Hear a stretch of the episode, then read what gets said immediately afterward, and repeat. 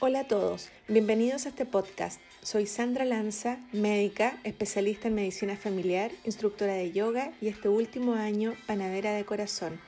Gracias por unirte a este espacio donde conversaremos con muchos expertos sobre distintos temas que pueden ayudarte a cambiar de hábitos, mejorar tu salud y conseguir tu versión más saludable.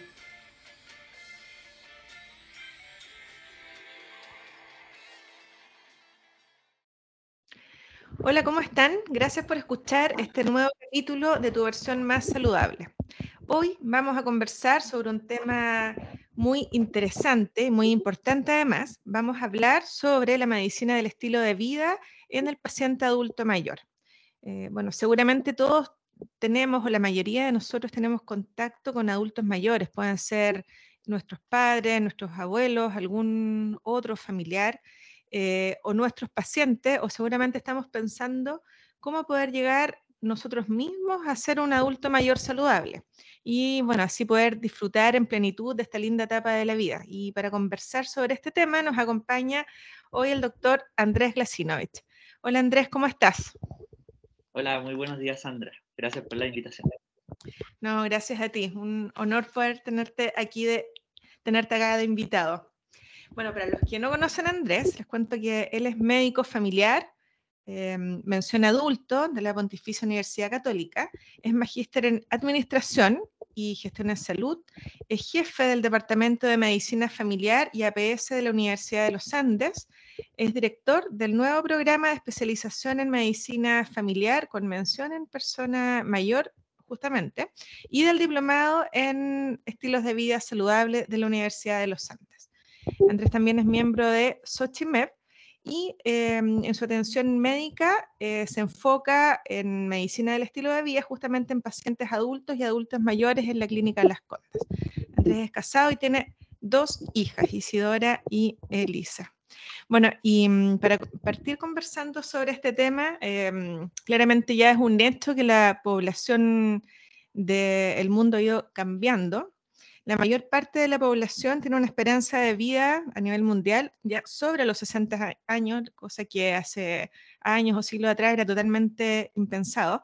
En Chile de alrededor de 80, 82 años para las mujeres y como un poco menos, 77, 78 para los hombres.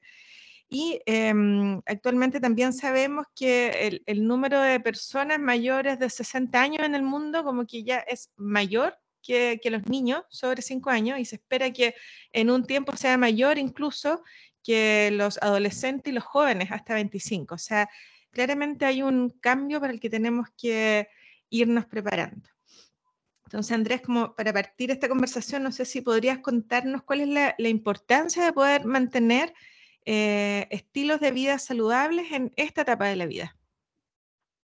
Bien, bueno, antes de, responder eso, me gustaría, eh, porque hiciste una introducción muy bonita, me gustaría un poquito complementar algunos datos, ya que en, Chile estamos en una fase de envejecimiento acelerado. El censo del 2017 nos muestra que las personas sobre 60 años son un 16,2% y ya para el año 2025 nos hemos enfrentado a un 20%.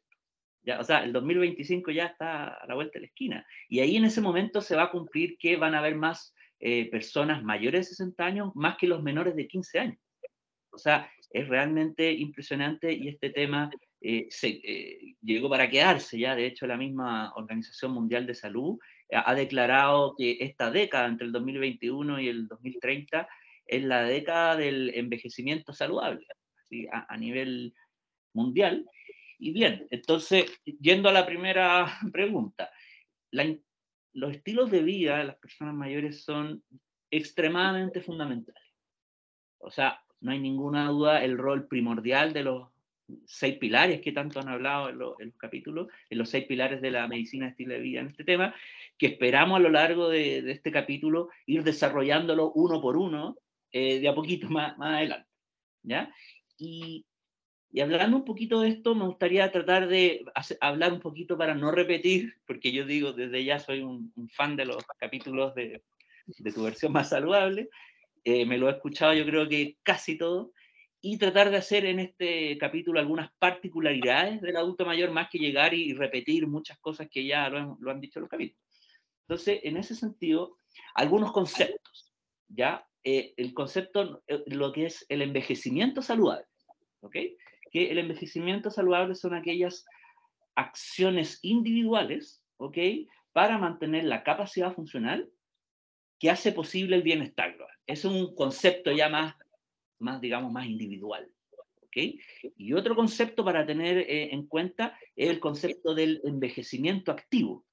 ¿ok? Que el envejecimiento activo, digamos más bien, es el proceso de optimizar las oportunidades para tanto lograr un bienestar físico, que eso lo podemos hacer a través de eh, actividades de prevención y promoción de salud, aquella, el bienestar mental, que eso se logra por muchas maneras también y por cosas de la sociedad también, y también el bienestar a nivel social, todo aquello, aquellos aspectos de protección social, de seguridad, etc. Y todo esto con el fin de mejorar eh, la calidad de vida. ¿Ok? Quisiera, quisiera también enfocarme un poquito en la calidad de vida, porque siempre eh, en todo el mundo es como fácil hablar de calidad de vida, ¿no es cierto? Como que, ah, mejora la calidad de vida, pero yo creo que valdría la pena hablar un poquito cómo podemos medir la calidad, o qué es, porque, porque eso lo vamos a seguir ocupando, va a salir mucho la calidad de vida, y ha salido, pero ya, pero ¿qué es? Ya, mira, la calidad de vida, digamos, es, primero es una percepción subjetiva. ¿ok? Esta, la calidad de vida es distinta en distintos contextos y culturas, ¿ya? Y la manera de medir la calidad de vida, porque yo quiero acá como hacer un poquito abogacía para que los encargados de investigación, académicos, midamos más la calidad de vida, que es un resultado de salud súper importante. Y es, es, más que palabras. Eh, digamos que el, el, la principal escala para medir la calidad de vida es la llamada EQ5D, que es fundamental, y de hecho de eso sale ahí el concepto de los avisa, que son los años de vida saludable, o sea, hay muchos, los grandes estudios nacionales de carga de enfermedades se hacen a través del EQ5D, y, y que va, en, la, en la práctica mide cinco dimensiones muy importantes que, que tienen una especial relación con el auto mayor, por eso no podía dejar de, de decirlo, que uno, lo que es la, la movilidad, clave de dimensión de calidad de vida. Segundo, está la dimensión de la capacidad de autocuidado personal. ¿ok? Tercero, la, la sensación de dolor. ¿ok? Cuarto, lo que es eh, la capacidad de hacer las actividades de la vida diaria. Y por último, la percepción de depresión o ansiedad. ¿ok? Y estas, cada una de estas categorías se, se clasifican demasiado simple en tres. O sea, no tengo problemas, por ejemplo, de dolor, tengo algún problema de dolor o tengo mucho problema de dolor. Entonces, cuando hablamos de calidad de vida en salud, en general, hay, yo sé, hay muchas escalas de calidad, pero la más usada en el mundo es, es esto. Así que para que quede ahí como, como temita importante. Súper, Andrés. Muchas gracias por eh, aclararnos estos conceptos de, de, manera introductoria. Y ahora, eh, como para meter por ahí otra definición. Entonces, ¿cómo podríamos eh, definir o cómo, qué podríamos decir que es un adulto mayor saludable? Ya, a ver, un adulto mayor saludable, la verdad es que no existe una definición mundial y no existe un consenso. ¿Ok? Eh, yo les puedo decir que los adultos mayores es un grupo etario eh, poblacional que es extremadamente heterogéneo extremadamente. Entonces, solamente por tener mayor de 60, según más desde el punto de vista civil, o más de 65, según más desde la mirada de, del sistema de salud, me, no podemos meter a todos los adultos mayores en un mismo saco. ¿Ya? Entonces, la, la respuesta más bien es, es, es, depende. ¿Ok? Pero en general, ¿qué podemos decir de, mm, de, del adulto mayor saludable? Para el adulto mayor saludable diría que es como que ampliamos un poquito más la, la definición clásica de salud de la OMS que la hemos, se han dicho en varios capítulos anteriores. Y ahí especialmente importante está el concepto de, de la capacidad funcional. O sea, el principal indicador de salud de la persona mayor es la funcionalidad. Y todo tiene que ir eh, en ese ámbito. Y ahí los pilares de la medicina estilo de vida son pero fundamentales.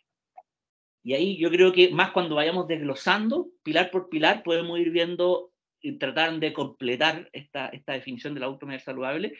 Pero ojo, no solamente, digamos que la salud acá en el adulto mayor es especialmente importante, aquellas cosas sociales. O sea, tiene que haber un entorno eh, que, que, que, sea pro adulto mayor en cuanto a, a, capacidades de, de, la ciudad, ciudad lo que el concepto de, la, de las ciudades amigables, eh, políticas de, inclusión, de buen trato, del acompañamiento. O sea, es mucho más allá, en particular en la, parte social, yo soy como un fan de, de, la valoración. Yo creo que de hecho, en un, sobre todo en un contexto de atención primaria, deberíamos incluir sistemáticamente eh, la, la, evaluación socioeconómica de los adultos mayores. Ahí esperamos que mandamos a publicar un artículo sobre este tema a la revista de la Sociedad Chilena de Medicina Familiar. Esperemos que en los próximos meses salga, pero eso yo creo que hay mucho que avanzar ahí eh, en esa área, porque el perfil de apoyo socioeconómico de las personas nos cambia conductas. Es increíble, cambia decisiones clínicas. Sí, Andrés, qué interesante esto que nos estás comentando y bueno, quizás aquí estaba pensando que puede ser igual como eh, distinta a la definición clásica de, de, salud en el adulto mayor, porque, claro, tú lo relacionas mucho más con la funcionalidad. Entonces puede ser que un adulto mayor tenga algunos diagnósticos, puede ser que, no sé, sea hipertenso o tenga una diabetes que está controlada, pero la persona, este adulto mayor, sea funcional y tenga una calidad de vida eh, según los parámetros que tú señalaste hace un rato, buena o relativamente buena, entonces pudiésemos considerar que pese a que tiene algunos diagnósticos, esta persona es un adulto mayor saludable. Efectivamente. De hecho, de repente se tiende a pensar que por default el adulto mayor es, enfermo así, o tiene enfermedad, y eso no es así. De hecho, el, eh, en Chile, según el último, el último encuesta nacional de salud, el 85% de las personas mayores son Ya tenemos un, alrededor de un 5, 5 y 5% con dependencia leve, moderada y severa. O sea, la gran mayoría de los adultos mayores son personas activas, autónomas, que se desenvuelven en la sociedad, siguen siendo una, son un aporte. Entonces, no hay que perder esa mirada de meter a todas las personas mayores eh, eh, en el mismo saco. Perfecto. Ya como metiéndonos un poco más en el tema, ¿qué nos podrías contar respecto a este concepto de la fragilidad en el adulto mayor?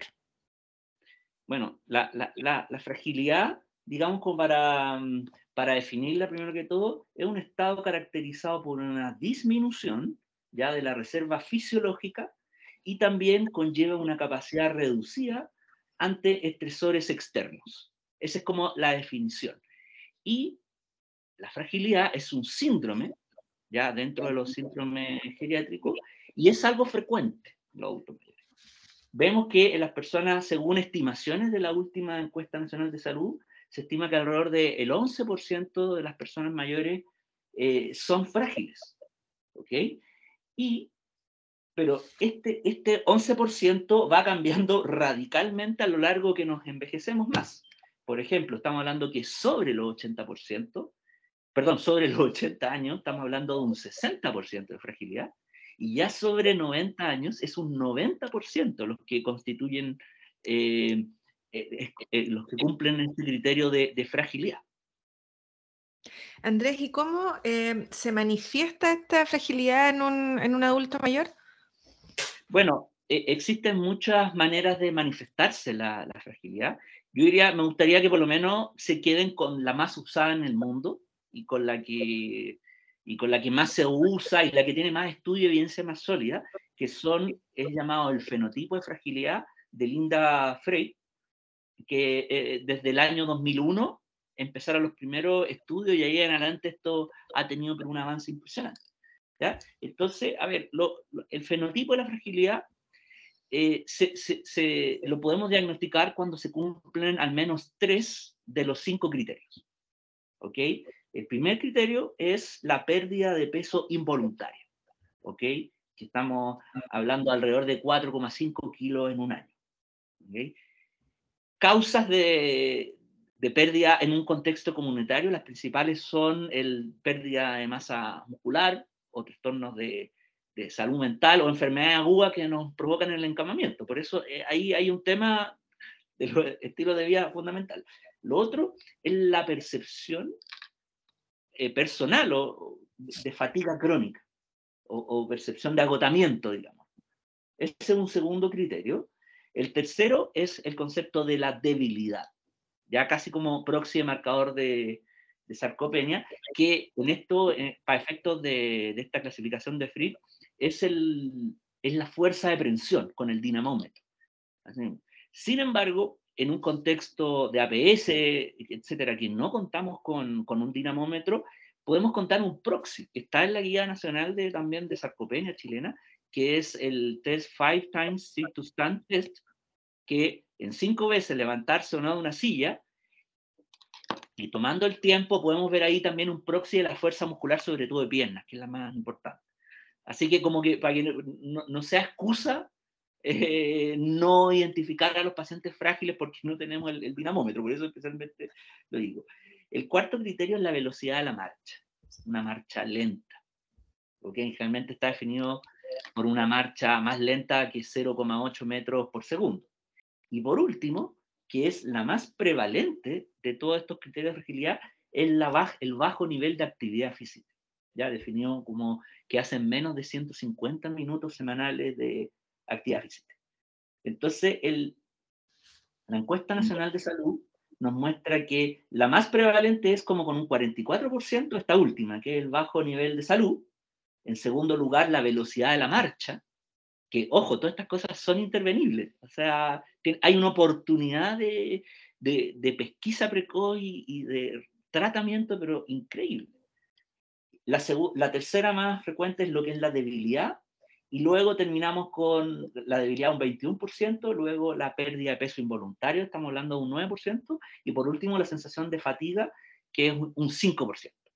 Entonces, finalmente, a nivel nacional, vemos que ya sobre 60 años, un 10% son frágiles, un 60% son prefrágiles, que digamos que tienen una o dos de estas características. Bueno, si tres o sobre ya es frágil, y solamente un 30% de las personas no cumplen ninguno de estos criterios, que es lo que llamamos el adulto mayor robusto. ahora, Andrés, que ya eh, sabemos cómo se manifiesta en un adulto mayor esta fragilidad, eh, ¿hay alguna forma, alguna manera en que esto se podría como, como retardar o como disminuir? Por supuesto. Primero, antes de, de esto, yo diría que el primer paso es identificar estos criterios identificarlo de manera oportuna. Ya, no esperar a que ya estemos frágiles, sino que lo óptimo intervenir ojalá al prefrágil y mantener al adulto mayor eh, robusto. Ese es el primer paso. Y efectivamente, cada uno de estos por sí solo podemos intervenirlo. ¿ok? Pero la idea es tratar de intervenirlos más en un foco más, tal vez, ojalá individualizado. Acá no está como, no hay una receta de cocina para el pack frágil. Ejemplo.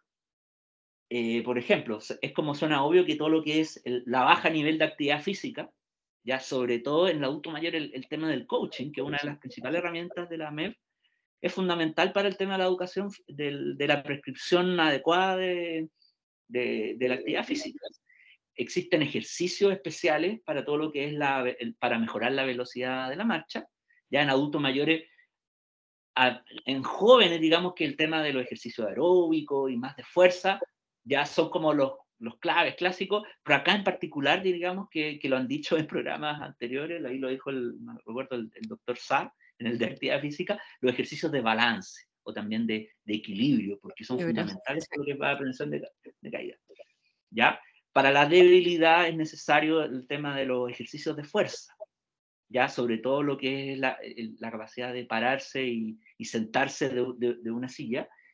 Y algo muy importante es la sensación de fatiga crónica. O sea, acá es, se hace necesario, no, hay que intervenirlo según qué está pasando. Por ejemplo, en el adulto mayor, la principal causa de, de cansancio de las personas mayores eh, es la apnea del sueño. Ya alrededor de un 25% las personas mayores tienen apnea del sueño, o sea, en población general es solamente un 5%, pero esto va, y, aún más en hombres roncadores y obesos, que es como el, el, fenotipo clásico, y también a veces sensaciones de, de, estrés muchas veces estrés o depresión genera esta autopercepción de, de cansancio. Y ahí digamos que esas son, son, las dos grandes causas y después otras, enfermedades inflamatorias, problemas tiroides, de la sangre, etcétera. Pero esas dos son, son como las claves que esperamos que, hay, que los colegas o, los otros profesionales de salud que nos están escuchando lo tengan súper claro. O sea, no dar por hecho que, que, si hacemos más ejercicio vamos a mejorar la fatiga, no. A veces necesitamos, por ejemplo, si hay un asado importante, el tratamiento puede ser quizá un CIPA. Y, y, bueno, la pérdida de peso involuntario.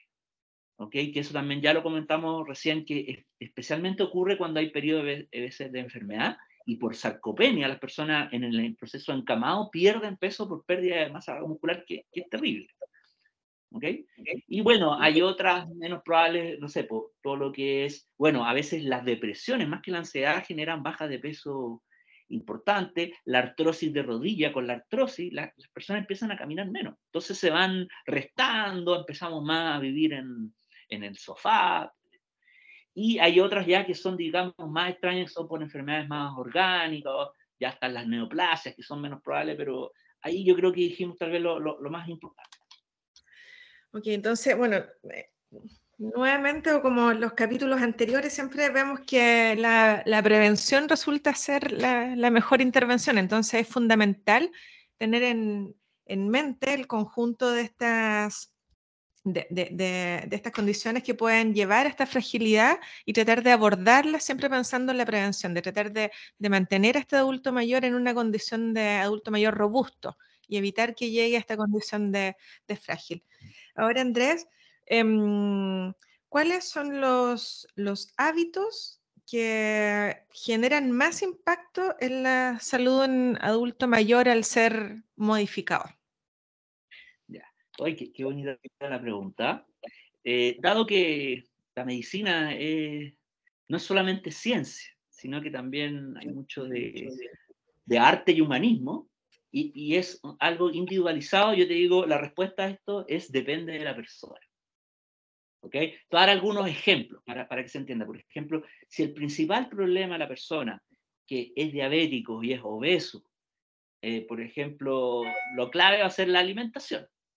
Ya, yo digo, en especial lo que hay más estudios, eh, vemos para todo lo que es eh, cardiovascular y morbimortalidad, se repite igual que todos los capítulos, es lo de la dieta mediterránea, pero sí me gustaría aclarar algo que, ojo, es dentro de un subtipo esto de las dietas basadas en plantas y granos enteros.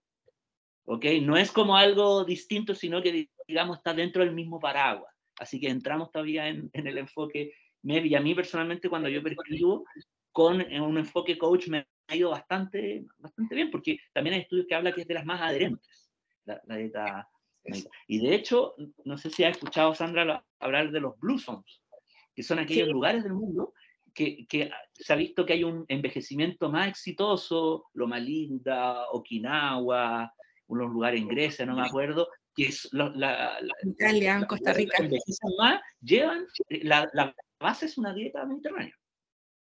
Sí, y con harto eh, carbohidrato, pero carbohidrato no refinado. Que carbohidrato natural, traído de la tierra, alrededor de un 70% son carbohidratos. Y uno dice, pero ¿cómo? Sí. ¿No está tanto diabético? Y es así, mucha papa, maíz. Camote. Y las personas trabajan en el proceso esto de, de, de, de la cosecha. Bien.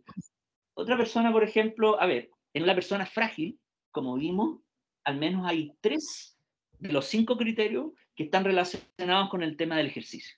O sea, si tu problema llega el adulto mayor y, es, es, frágil, o sea, probablemente lo, lo, que no puede faltar es un programa de actividad física. Para hablar un poquito de esto, actividad de la programa física, en el adulto mayor tiene ciertas diferencias. ¿Por qué? Porque sabemos que el tema de caídas es, es un temazo. De hecho, ¿te has preguntado, por ejemplo, Sandra, ¿cuán, qué porcentaje de las personas se caen al año? De los adultos mayores? Uy, no, no sé, pero yo me imagino que más de un 60%. ¿Tienen alguna caída al año? ¿Puede ser o no? Un poquito pero, un poquito pero. Pero es súper frecuente, al menos un 30% de las personas sobre 60 años se caen todos los años. O sea, es un tema muy importante. Entonces, antes de, de empezar y no que haga ejercicio porque mejora la fragilidad, todo eso, tenemos que tenemos que primero hacer una eh, valoración, por lo menos sencilla, o sea, que es lo que hago yo en la, en la, consulta del riesgo caída. Entonces, yo creo que hay como tres tests que los podemos hacer rápidamente, incluso en menos de cinco minutos, que, que los que yo creo que sería bueno que todo profesional de la salud conociera bien a la hora de evaluar a un adulto mayor. Primero, el test Time Up and Go. ¿Ok? Que esto es de pararse una silla, tres metros, darse una vuelta, observar la marcha y sentarse. En general, lo normal es una velocidad para adulto mayor menor de 12 segundos. Ese es uno que es muy rápido y muy sencillo. Segundo está el, el concepto, el, test de estación unipodal, ¿ok? Que separa al adulto mayor en, un pie y contamos el tiempo y un adulto mayor con buen equilibrio debería, ojalá, tener más de 5 segundos. Entonces ya menos nos puede, es un indicador de riesgo de hacerlo los dos, en las dos piernas.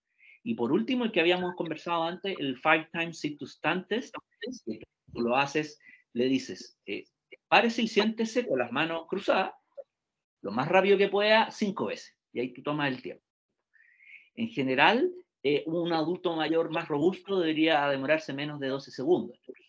Entonces, yo diría que eso, más antecedentes de caídas, miedo a caer, nos podría, nos ayuda un poquito a diferenciar en tres grandes grupos. El que, está con un perfil de bajo riesgo caída, mediano riesgo caída y alto riesgo caída. ¿Ya? Y ahí, ¿cuál te digo? Que la persona ya con bajo riesgo y que habitualmente hace deporte, esa persona idealmente podría tener algún tipo de supervisión, ya mm, mm, eh, más que todo por un profesor de educación física o un personal training, etcétera, o guiarse por muchas de las cosas de autoeducación, porque es una persona que estamos tranquilos. Pero ya en personas con moderado y alto riesgo requieren una mirada idealmente más de un kinesiólogo, porque es súper clave ahí la, la seguridad del ejercicio, muchas veces está eh, eh, hay personas mayores con, con, dolor, entonces ahí antes de partir una intervención prevental, ejercicio, bueno, mejor tener una eh, evaluación previa. Quisiera ahí retomar un poco, Andrés, lo que comentaste tú sobre las, estas zonas azules y un poco específicamente ahí sobre Okinawa, que es donde, donde yo he leído más. Eh, y bueno, hay algunas características de los adultos mayores, el tipo de alimentación, como comentabas tú, y es una alimentación, claro, efectivamente que se basa en un gran porcentaje de, carbohidratos, pero carbohidratos que no son refinados, sino carbohidratos eh, integrales o que vienen directamente de la, de la tierra.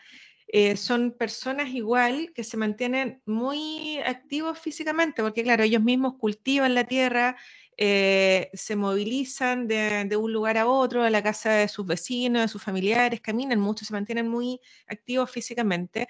Y también es fundamental, no solamente en Okinawa, sino también en las otras zonas de Grecia, las otras eh, de estas zonas azules en Italia, tienen una gran conectividad social. Em, ellos son también, tienen un rol súper importante como dentro de su familia y dentro de la sociedad. Y la otra característica, sobre todo en Okinawa, que lo nombran como importante, el mantener como un propósito en su vida, que es lo que se llama como el, el ikigai, y que muchas veces no tiene que ser eh, necesariamente un gran propósito. Eh, pero, por ejemplo, me recuerdo que leí la historia de, una, de una persona que vivía en este lugar, que su propósito era ir a dejar o ir a acompañar a su nieto todos los días al jardín, o ver cómo crecía un arbusto que había plantado en el jardín, pero en el fondo es mantenerte con un, propósito un propósito en la vida. Y como dices tú también, eh, yo hice la pregunta cuáles son los hábitos que generan más, más impacto, pero claro, o sea, es sumamente individual. Claro. Ahí como para terminar eso, por ejemplo, en una persona que mayor con un problema de alcohol, que es un tema muy potente, o sea, eh, la última encuesta del, eh, del, Senda hablaba que un 60% de los adultos mayores han presentado al menos un periodo de embriaguez en el último mes. O sea, son números ocultos muy potentes. Recordar que el alcohol, al menos en hombres, es la primera causa de factor de riesgo modificable que genera carga, carga de enfermedad. Entonces, probablemente en esa persona mayor, la clave va a ser el, el manejo del alcohol. Eh, en otro, en un paciente con EPOC que fuma, es más, lo, más efectivo, más que los medicamentos, es que deje de fumar esa persona con. Entonces, por eso no hay que perder la mirada individualizada. Así es. Ahora, Andrés, me gustaría si pudiésemos ir eh, enfocándonos como en cada uno de los pilares de la medicina del estilo de vida y hacer algunas recomendaciones para las personas adultos mayores eh, en relación a cada uno de estos pilares. Por ejemplo, en relación a la alimentación, ¿qué recomendaciones podríamos hacerle a los adultos mayores? Bueno, algunas cosas, particularidades de, la persona mayor que hay que tener presente. Primero que todo, el, diría que hay estudios de las personas mayores que hablan que, que están un poquito pasaditos de peso, pequeño sobre es, protector en cuanto a morbo y mortalidad. Por eso el IMC, según también avalado por el Ministerio de Salud, habla que un IMC normal es entre 23 y 28. ¿Ok? Distinto al 18,5 a 25 de las personas más, más jóvenes. Entonces, eso primero hay que, hay que tenerlo presente. Y, y, cuidado si la persona tiene buena vida y todo, considerar este, este IMC. Y otro tema en la alimentación es que en los adultos mayores hay, es un temazo el tema, digamos, de la malnutrición. Que a veces mucho de esto, en los programas hablamos, pasamos hablando más como de obesidad, que es la gran epidemia de este siglo, pero en los adultos mayores nos encontramos con más comúnmente con la malnutrición y aquellas particularidades que yo diría ahí, primero el tema dental. O sea, para la persona mayor, el tema dental, pero es un temazo. ¿Y cuántas personas se limitan en el proceso de comer porque no tienen, no tienen la placa que, le afecta la Entonces ahí la valoración dental es, es fundamental. y, y, la vergüenza, la cosa social, o sea, yo, yo, conozco personas mayores que incluso ya dejan de salir, socializar por este tema de comer. O sea, es así. Entonces, siempre hay que tenerlo muy presente y yo creo que no solamente los dentistas, sino que los profesionales de salud tenemos que tener incorporado, ver este tema y un examen oral básico. O sea, no, no puede ser algo propio de los dentistas. Además, aprovecho de recordar que también para prepararse para esta etapa, a los, los 60 años está el tema de, la, existe un GES de, de salud dental. Entonces ya, oral. Segundo, sobre todo ya las personas mayores con algún, algún trastorno neurodegenerativo, Parkinson, demencia, cognitivo, etc., el tema de la eglusión pasa a ser un temazo. Entonces, toda persona que, que, nos diga, o el cuidador que nos diga, oye, como que después de comer cuesta que pase, hay una carraspera, otra picación, todo eso tenemos que pensar sobre todo con los líquidos, las galletas, un arrocito chico, hay que pensar que si no habrá algún, algún trastorno de la evolución. Y ahí ya, para hacer una evaluación más completa, los capos son los, los fonoaudiólogos que hacen una valoración eh, de la deglución.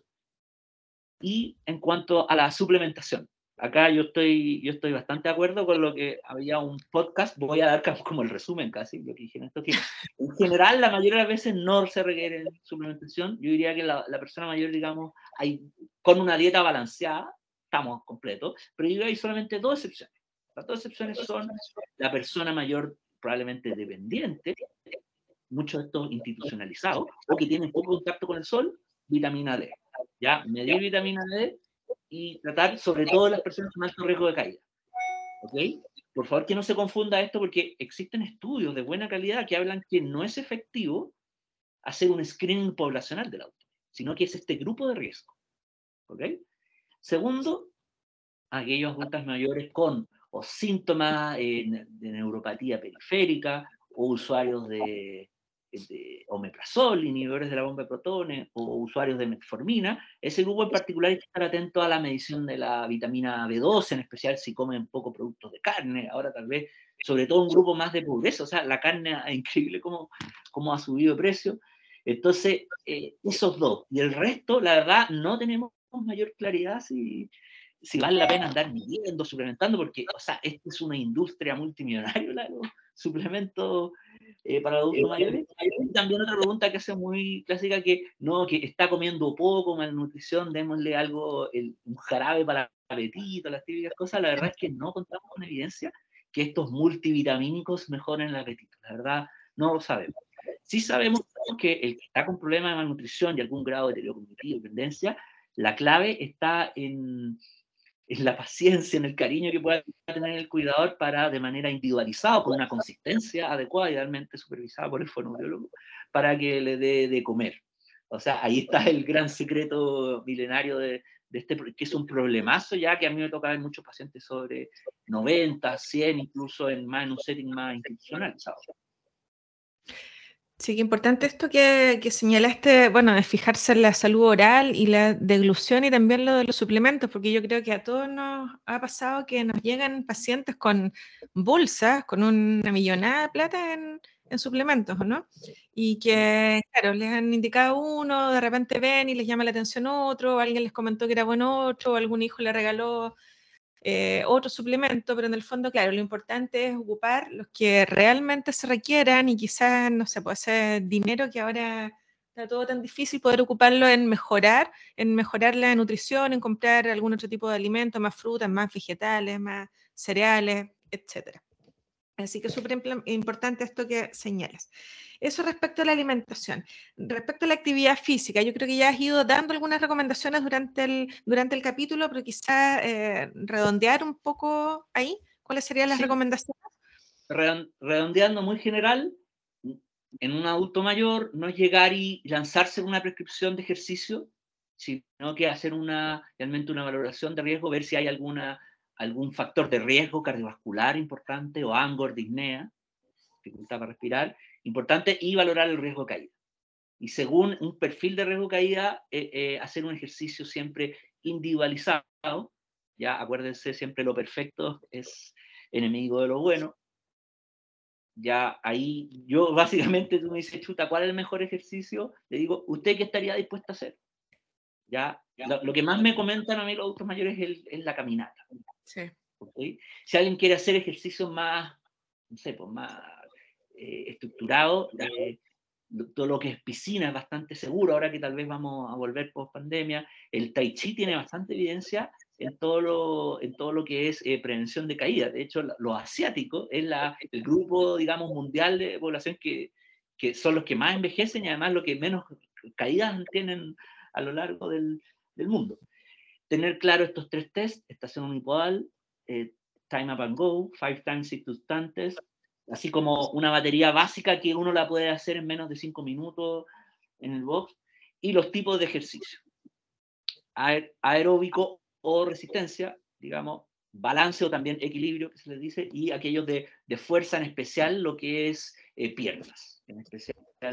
Digamos que ahí eso es como tal vez lo más importante y y eso, y que sea algo adherente y posible, o sea, con enfoque coach, o sea, preguntarle cuál es la importancia para el paciente, cuál es la confianza y hacer algo más individualizado y seguro. Exactamente, que además sea seguro.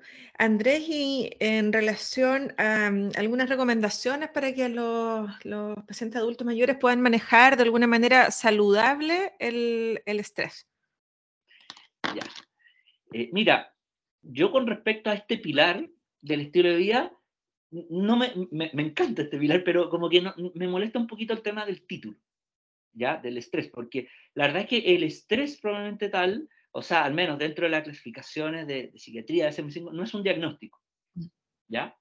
Sino que yo digo, a mí me gustaría que este pilar se llamara casi como salud mental, ¿ya? Entonces, y en verdad en la práctica es sí, pero el título sigue siendo como manejo del estrés. Pero en la práctica, uno ya cuando ya ha estudiado más en profundidad abarca toda la Entonces, para, para manejar esto en adulto mayor, yo digo que es clave primero hacer una evaluación diagnóstica. O sea, que no se nos escape un trastorno depresivo, que, que no se nos escape dentro de un trastorno de ansiedad, ya el que es fisiológico llamamos ansiedad, digamos, no especificada. ¿ya? Dentro de los criterios, si alguien ha tenido un evento traumático, eh, antes de, y los síntomas antes de un mes, lo que llamamos estrés agudo, ya más de un mes, un trastorno de estrés postraumático. Entonces, seguir el algoritmo clínico antes de intervenir. Digo, en especial en adultos mayores sobre 85 años, hay que considerar que alrededor de un tercio de las personas mayores tienen un deterioro cognitivo. Entonces, los adultos mayores se sienten algo estresados, pero finalmente el diagnóstico, muchos de estos son eh, son ya demencias que están cursando con síntomas conductuales. Y dentro de los síntomas conductuales más frecuentes está la apatía y esta sensación de ansiedad. Entonces, eso digamos que, que, algo como importante en este ítem de salud mental, así redondeando, no, no, por default el estrés. O sea, si me dices, chuta, ¿qué cosa para el estrés? Es similar a lo que han hablado en otros capítulos. Yo eh, personalmente prescribo mucho lo que es el mindfulness, ya mando a ver el Headspace de Netflix, la aplicación eh, 7, de todo lo que es el, la música para los adultos mayores tiene un tema, el ejercicio, pero ojo, no, no llegar ya locas, primero hay que tener una valoración clínica. Eh, Perfecto. Y un tema que, bueno, meterse acá es como otro tema súper importante y, completo en el adulto mayor. ¿Algunas recomendaciones respecto al, al sueño? Uf, temazo. Es un temazo. Sí, sí. Eh, a ver, eh, el, el, tema del sueño, a medida que más envejecemos, es más problemático. O sea, ya, por ejemplo, los adultos mayores, al, el, el, la sensación de, de, problemas para dormir, insomnio, lo refieren 22% de las personas en Chile. ¿Ok? Sabemos también que en el tema del sueño, o sea, luego de lo analgésico, todos aquellos psicofármacos son, son uno de los principales problemas de, de, de automedicación sin, sin receta médica. ¿Ok? Y sí sabemos que fisiológicamente, a medida que, que vamos envejeciendo, igual necesitamos menos horas de dormir, pero no son mucho menos. Ya en general estamos en el adulto, hablamos de 7, adulto mayor 6, 5, 6, pero no es como que 4 o 3. ¿Okay? Y aquellas cosas, a ver, particularidades del tema del sueño, primero, o sea, buscar dirigidamente el SAUS. El SAUS no solamente se puede expresar a través de, de cansancio en el día, sino que movimiento, apnea, dificultad para quedarse dormido o dificultades para despertarse. O sea, el SAUS es como casi, estos como SAUS hasta no. Y también hay otros trastornos del sueño, por ejemplo, el síndrome de pierna inquieta, pacientes sobre todo con problemas eh, del fierro, es un tema que vemos, ojo, y, qué cosa quiero dejar concepto, el tema del insomnio, más que una entidad por sí solo, es, digamos que es un síntoma de probablemente de una enfermedad de salud mental de base. Entonces, por eso, eh, volviendo a, la parte anterior, es necesario una evaluación mental general. Yo te digo, así casi como, como parto, yo parto en general eh, para ver la parte afectiva, ocupo las dos preguntas de Huley, que tienen muy buena sensibilidad para, para descartar eh, trastornos depresivos, que es preguntar por depresión y anedonia, que es la dificultad para disfrutar o, tener placer. Y ya si tengo, y otra alternativa que igual es corto, existe la versión de la escala de Jessabach, que son cinco preguntas que está validado en Chile y dos o más puntos hace sugerencia de depresión. Pero con eso ya negativo es muy buen valor para descartar. Y también para la parte de ansiedad, hago unas preguntas si usted siente que de manera persistente siente nerviosismo, irritabilidad, y ya con una pregunta negativa de eso no, nos ayuda también bastante a, a, como un primer approach antes de hacer una evaluación más, más profunda. Pero quédense con esto, que el, el, insomnio tiende a ser un síntoma de una condición de base de la cosa que está pasando. De algo más que está pasando, sí, exactamente. Ahora, el pilar que viene ahora también ya lo, lo mencionaste, eh, que mencionaste sobre el, el consumo de alcohol. Eh, no sé si hay alguna recomendación aquí o alguna sugerencia respecto al, al consumo de, de sustancias que ahí podemos incluir, eh, bueno, claro, el alcohol, el tabaco, el consumo de algunas, algunas drogas, algunas otras sustancias. Sí, no, y yo recalcar nomás la importancia en este tema de, de, identificarlo. O sea, sabemos que hay evidencia de muy buena calidad que vale la pena hacer un screening, preguntar por tabaco y hacer consejería breve. O sea, eso es evidencia grado A, reforzar algo. Y herramientas para dejar de fumar está, por ejemplo, aparte de la consejería breve, la entrevista motivacional con buenos resultados y el enfoque coach. Y para el alcohol también, preguntar dirigidamente que es el, por el alcohol, el audit en general, que es lo que se ocupa a nivel nacional, es medio largo. Ya está más o menos el audit C, que es un resumen de tres preguntas, y también no perder de vista eh, en el tema del alcohol aquellas cosas fundamentales del consumo perjudicial de alcohol, ya que estamos hablando más de cinco tragos en un día de mujer y siete tragos, no, no vasos, por ejemplo, en una piscola son como dos. Eh, en el día y también criterios diagnósticos del trastorno por uso de alcohol, que según el DSM5 hay que, es cuando ya estamos cumpliendo dos o más de un listado grande.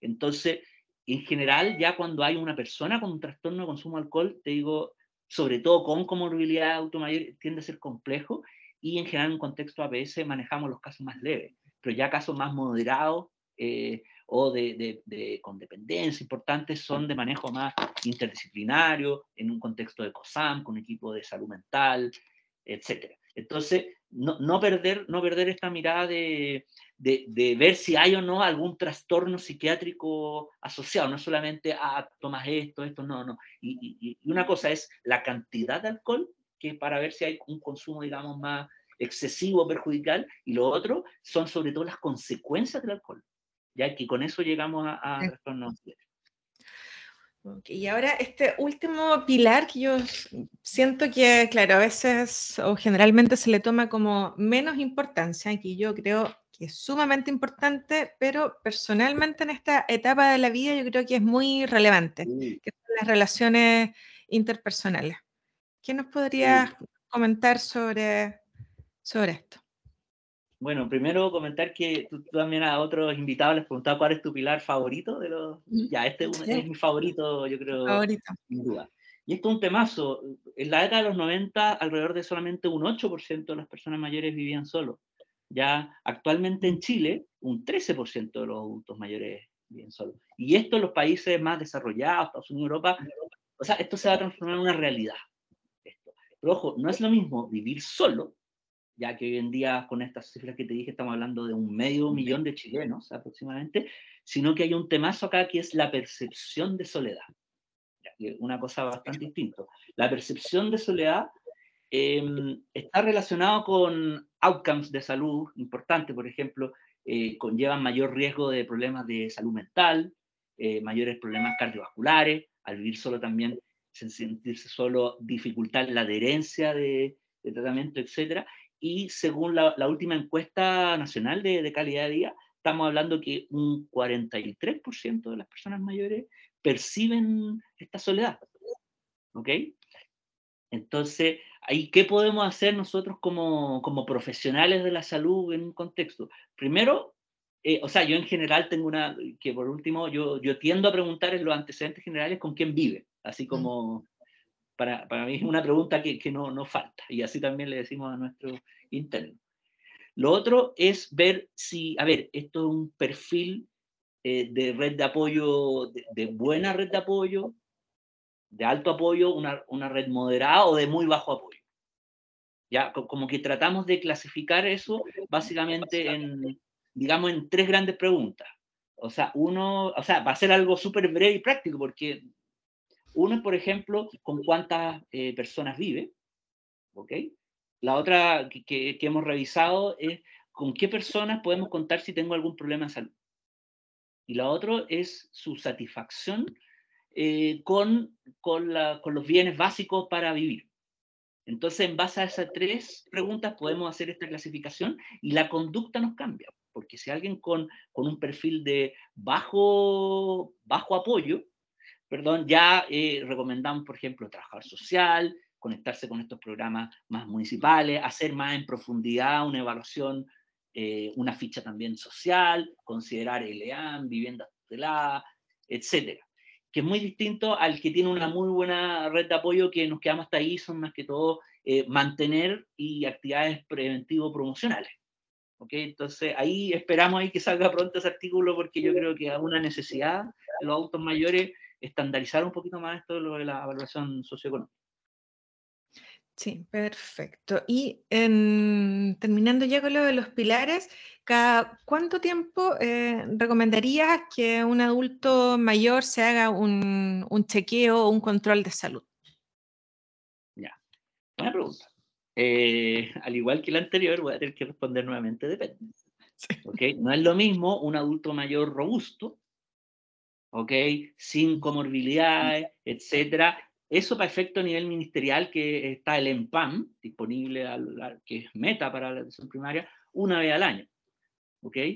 Y eh, ya según el nivel de comorbilidades, de riesgo, de, luego una valoración, puede ser seis meses o, tres meses, ¿ok? Lo que, lo que está agarrando hoy en día más, mayor fuerza eh, que se está implementando ya, sobre todo con más fuerza desde el año pasado, es el concepto del SICEP, ya que es la estrategia de cuidado integral centrado en la persona, que, que nos dice que las necesidades de las personas son distintas, entonces tenemos que estratificar el riesgo según el nivel de comorbilidad de la persona y hacer una atención integral con continuidad centrada en la persona. O sea, para allá vamos y toda la evidencia nos muestra que esto tenemos que dejar de fragmentar la atención de salud en, en distintas personas. ¿okay?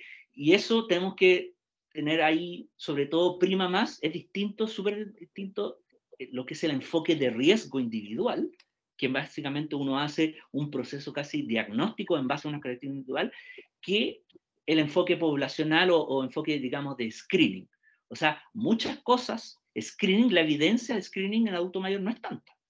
O sea, aparte de preguntas por, por consumo de alcohol, tabaco, tomarle la presión, pesarlo y medirlo, perfil lipídico, glicemia, y el ejercicio físico, ya, porque, o sea, el ejercicio de las pocas actividades preventivas está, según la US Preventive Task Force, clasificada como B para prevención de caída, y en adultos mayores también está todo lo que es eh, la densitometría ósea, que ahí yo tengo mis, mis, cosas con ese tema, pero es una posible actividad preventiva en mujeres postmenopáusicas, muchas más cosas de screening, la verdad, no, no, tenemos, mucha, no tenemos mucha evidencia. Entonces, vamos ahí al, al caso a caso.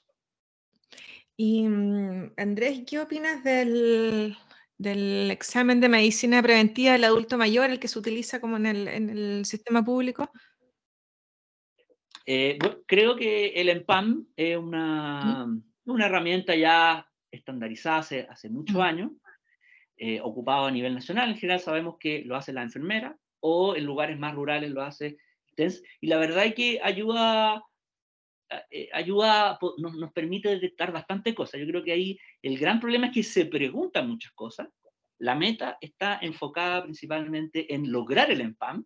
Ya sabemos que la meta típica es como un 50 o 60%, check, pero el gran desafío es cómo lo que encontramos alterado hacemos algo al respecto. O sea, cómo logramos un EMPAM de calidad y básicamente, porque hoy en día los estudios que muestran es que ya se detecta el hipertenso, se manda a hacer el perfil de presión, el diabético, etcétera, pero hay muchísimas cosas que, que se detectan en el EMPAM que a veces no se intervienen.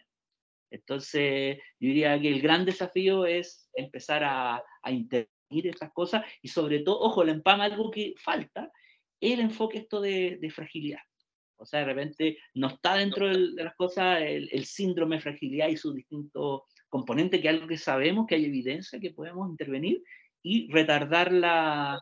Eh, ser frágil, ¿ya? Ser frágil es, es, un temazo, o sea, está Archie demostrado que tiene más riesgo de morirse, de hospitalizarse, de caerse, de institucionalizarse, de una peor calidad de vida. Pero dentro de todo, entre eso y antes que no existía el EMPAM, yo, me parece bien. Me parece sí, bien. bien hay cosas generales y yo te digo, lo que no podemos dejar de lado en esta persona es la atención central a la persona y ver los motivos de consulta. O sea, yo no dejo de escuchar a los pacientes por hacer algo similar a un EMPAM, veo bien los motivos de consulta y ya cuando superamos los motivos de consulta entro más en la, en la onda más de preguntas más, más preventiva y todo eso, pero no dejar de lado el enfoque central a la persona. Andrés, bueno, ya para ir eh, finalizando esta entrevista, sé si no, la, la, pregunta que le hago a todos los invitados, no sé si nos podrías contar alguno de tus, de tus hobbies, me encanta preguntar esto, así que te tenía que preguntar también. Si tienes algún hobby que nos pudieses contar. Sí, varios hobbies. A ver, eh, me gusta de la parte deportiva, juego, juego fútbol, ya ahora estoy un poquito más contento porque aumenté mis mi días de jugar fútbol. También juego a veces tenis. Me gustaría empezar a, a, jugar más pádel, que ahora es como una de las últimas modas, así como que todos juegan pádel. eh, otro hobby, a ver, otro hobby, todo lo que es redes sociales lo encuentro bien interesante. O sea, a mí todo lo, el tema de hacer eh, abogacía por, por la salud, por redes sociales, es un tema que siempre me, me ha interesado. ¿Y qué otros hobbies tengo además? No, no mucho, y se, seguir aprendiendo. Un hobby mío, yo creo que el, los médicos nunca dejamos de, de aprender. Pero bien, pues, harto me, me mantengo, trato de, me, me, gusta mantenerme actualizado, leyendo noticias, leyendo los últimos papers, eso ahí, a mí me encanta y como que no, no pasa a ser como un estudio, sino que casi por satisfacción me gusta estar informado. Otro hobby que lo recomiendo es eh, leer, eh, ver, el, escuchar el podcast de Tu versión saludable. Yo yendo a trotar, me gusta salir a trotar, lo escucho ahí, entonces muy bienvenido. Por eso tratamos de no hablar tanto de otros capítulos para invitarlos a que también lo escuchen. Muchas gracias, Andrés. Bueno, y de verdad te agradezco por toda esta valiosa información que, que, nos compartiste hoy. La verdad que fue como una verdadera clase de salud del adulto mayor, pues sí que ojalá eh, la pudiesen escuchar los profesionales de salud, los alumnos de las carreras de salud, porque es muy valiosa toda la información que tú nos entregaste hoy. Y bueno, y pienso que, como dije al inicio, que es fundamental eh, que podamos prepararnos de una mejor manera para esta etapa del adulto mayor como sociedad, o sea, como personas, como individuos, como familias de eh, adultos mayores, como futuros adultos mayores y también como profesionales de salud. Eh, para acompañar a nuestra familia y a nuestros pacientes en este camino. Y bueno, y también el haber relevado la, importancia una vez más de mantener em, estilos de vida saludables, incluida la conectividad social que resulta fundamental en esta época. Así que muchísimas gracias por acompañarme hoy y por todo lo que nos compartiste. Muchas gracias por la, invitación. Entonces aprovecho también de invitarlo a los que les interesa más lo del estilo de vida, el, diplomado de estilos de vida saludable eh, de la Universidad de los Andes, también a los, a los médicos familiares en particular que les gusta el tema adulto mayor, eh, postular a, la, nueva, la nueva especialidad de medicina familiar, mención persona mayor. Y este tema es increíble. O sea, yo la verdad, la vida me trajo a esto, yo no busqué esto del estilo de vida, eh, me ha ayudado mucho. Yo creo que también me falta un poquito, cada día voy aprendiendo de cómo de, lo de predicar pasar al practicar, que es una de las grandes bondades que sí tiene Sandra y, y otros ahí referentes nacionales de, de estilo de vida. Así que Muchas gracias por la invitación, agradecido, espero que les guste a los auditores. Bueno, y muchas gracias a todos los que eh, escucharon este capítulo. Espero que les haya servido. Ojalá lo puedan compartir con sus familiares, con sus amigos, con sus compañeros de, carrera, de trabajo. Y bueno, gracias también a mis amigos de Almacén Alacén, que todas las semanas me acompañan y me traen los mejores productos libres de agrotóxicos. Y ellos los pueden encontrar en su cuenta de Instagram, arroba almacenalación. Nuevamente, gracias a todos los que nos acompañaron. Si tienen algún comentario, lo pueden dejar alguna pregunta directamente en la, en la cuenta de Instagram y nos vemos en el próximo episodio de tu versión más saludable. Un abrazo para todos.